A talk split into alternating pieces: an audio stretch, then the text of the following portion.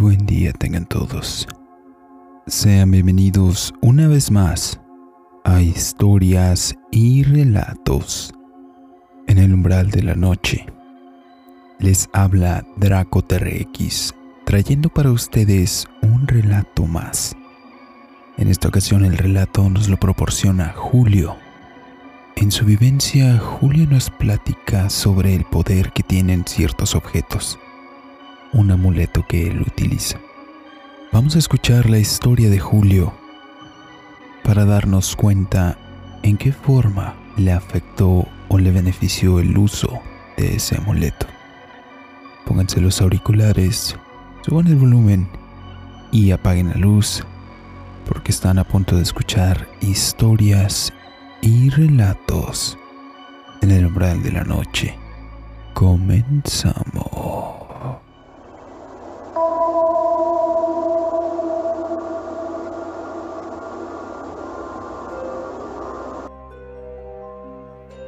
Día audiencia.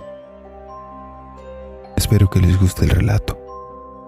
Pues para esto todo tiene que ver con una cadena que traigo puesta desde hace como unos 8 años aproximadamente. Esta cadenita es algo así como un amuleto de protección. Es una cruz bendita de San Benito. Esta cruz la comencé a utilizar debido a muchos acontecimientos paranormales que sucedieron alrededor de mi familia ya que se nos ha visto envuelto en sucesos desde brujería, ataques contra mis familiares o contra mí, o sucesos extraños dentro de la casa donde antes vivía. Esa cadenita nadie, pero absolutamente nadie más que la dueña puede tocarla. ¿Por qué? Tal vez parecería un pensamiento egoísta, sin sentido, o simplemente exagerado. Pero lo que pasa es que si alguien más lo toca, todo lo malo que viene cargando esa persona se le pega al dueño del amuleto, provocando que todo en general se pase. Incluso si la persona está lidiando con sucesos paranormales, tanto de presencias, poltergeist o ese tipo de cosas, el amuleto las absorbe y ahora te pasan a ti. Bueno, la cosa comenzó cuando conocí a mi novia. Ella me contaba que anteriormente ella, su hermana y su mamá veían cosas raras cuando eran niñas. Como todo lo que se tiene contacto por demasiado tiempo, digamos que poco a poco fueron tranquilizándose y acostumbrándose a ello. Unos ocho o nueve meses después de haberla conocido, cuando comencé a quedarme en su casa a dormir o que yo le invitaba a dormir a la mía, siempre notaba que mientras dormía brincaba o se asustaba demasiado. Era demasiado extraño que de aparentemente estar durmiendo pegaba saltos repentinos y despertaba agitada, atemorizada, llegando a tal grado de tener que dormir con la televisión encendida o dejar la luz del cuarto prendida. Al despertar ella me contaba que en sus sueños había algo que no la dejaba dormir. No sabía qué era,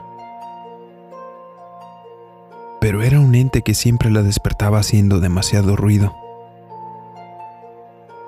Una de las tantas ocasiones que dormí con ella, como de costumbre dormimos abrazados.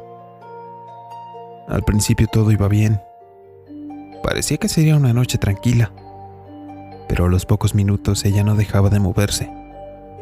Giraba de un lado a otro, hablaba dormida, temblaba, parecía estar sufriendo ya que estaba muy agitada. La moví un poco hasta que logré despertarla. Me dijo que el ente se le había echado encima y la había atacado. Todo eso me dejó consternado, preocupado por ella. No sabía qué hacer para poder ayudarla. Finalmente, sabiendo el riesgo que corría, le insistí para que durmiera con mi cadenita puesta. Ella ya sabía que nadie podía tocarla ni usarla. Obviamente no aceptó. Cuando volvió a quedarse dormida se la coloqué debajo de la almohada sin que ella se diera cuenta. Esa noche ella durmió como nunca. La luz y la televisión apagadas. A la mañana siguiente despertó súper tarde y muy descansada. Yo me puse mi cadena como cualquier otro día. Pasamos el resto del día juntos y por la noche me fui a mi casa. Al día siguiente no pudimos vernos porque tuve que salir con mi mamá a acompañarle en un compromiso que tenía ese día. Un día después de eso fue mi fiesta de graduación. A mí me regalaron un globo de helio en forma de oso. Fuimos a la fiesta todos en mi familia y mi novia. Regresamos tarde. Por la hora que regresamos ella decidió quedarse a dormir en mi casa. Nuevamente durmió súper bien, sin ningún problema. Parecía que todo había salido bien. Parecía que todo había salido bien con haberle prestado mi cadenita. Pasaron como dos días después de eso. Yo tenía amarrado en mi cuarto el globo de oso, junto con otro que me habían dado ese mismo día. Extrañamente el globo de oso durante el transcurso de todo el día se la pasaba girando sobre sí mismo, repitiéndose todos los días, aun cuando tenía la ventana cerrada, y que estaban amarrados en un lugar donde no les podía llegar ninguna brisa o ráfaga de aire, menos con la ventana cerrada. El oso seguía moviéndose mientras el otro globo se mantenía quieto sin ningún tipo de movimiento. Por las noches el globo de oso no dejaba de girar y además hacía un ruido extraño, como si lo estuvieran aplastando. Al ser un globo de helio hacía un sonido de chillido metálico, como cuando frotas una bolsa de papas fritas y rechina.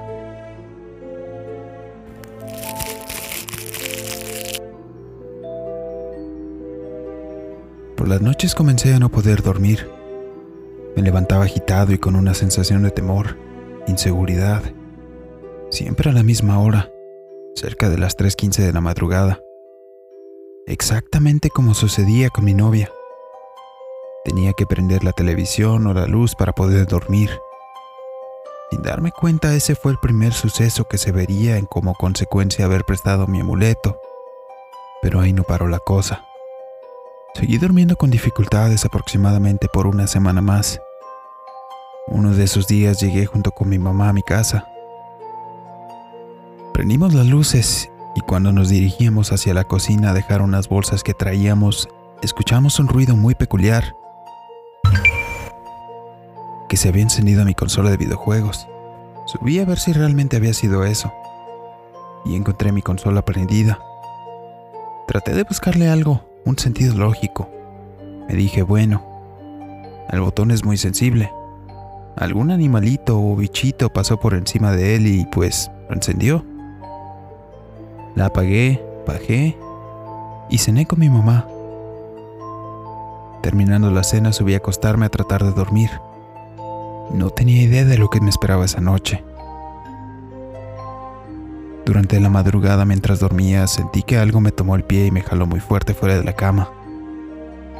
Una fuerza tremenda con la que jalaron mi pie, por lo que del susto me desperté.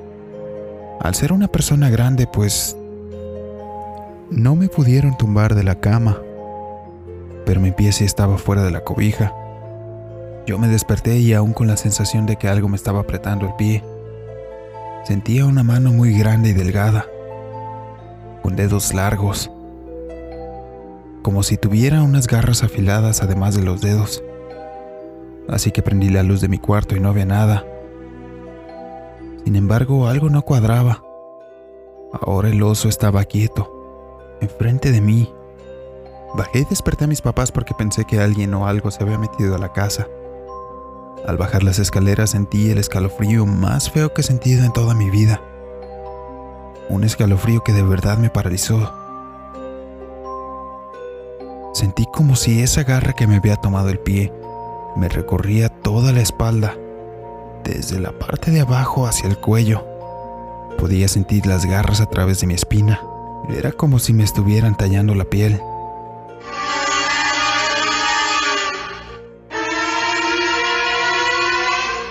Bajé sin poder respirar y sin poder hablar del miedo que tenía. A los pocos días una persona muy allegada a mi familia fue a visitarnos. Me comentó que quería hablar conmigo. Todo quedó ahí.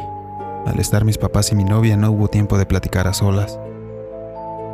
Otro día me fui a casa de mi abuelita y la amiga de la familia estaba ahí. Habló conmigo y le conté todo lo que me había pasado con mi novia, con los sueños, la jalada de pies que me dieron. Y me dijo que mi cadenita había absorbido todo lo malo que mi novia portaba y todo lo que le perseguía, incluyendo esa entidad que no la dejaba dormir. Que cuando decidí prestarle la cadena se aprisionó de ella y me la había llevado a mi casa, por lo que ahora ese ente me perseguía a mí. Me explicó que tenía que hacer algunas cosas para alejarla. Y bueno, lo hice. Posteriormente a eso desinflé el globo. Después de hacer todo lo que ella me pidió, pude volver a dormir bien. Antes de que me pasara esto me quitaba mi cadena para dormir. Actualmente no me la quito para nada ahora. Le regalé una a mi novia, a su mamá, y hasta mi bebé trae una pulsera con el mismo santo. Los tres coincidimos en lo mismo. Si por algún motivo, por más mínimo que sea, nos llegamos a quitar la cadena, nos sentimos desprotegidos. Sentimos que algo muy malo nos pasará. O que, en el mejor de los casos, nos irá muy mal en el día. Así que mejor decidimos mantenerla puesta todo el tiempo que sea posible. No queremos que ese tipo de entidades nos siga persiguiendo o que nos vuelva a atacar en sueños.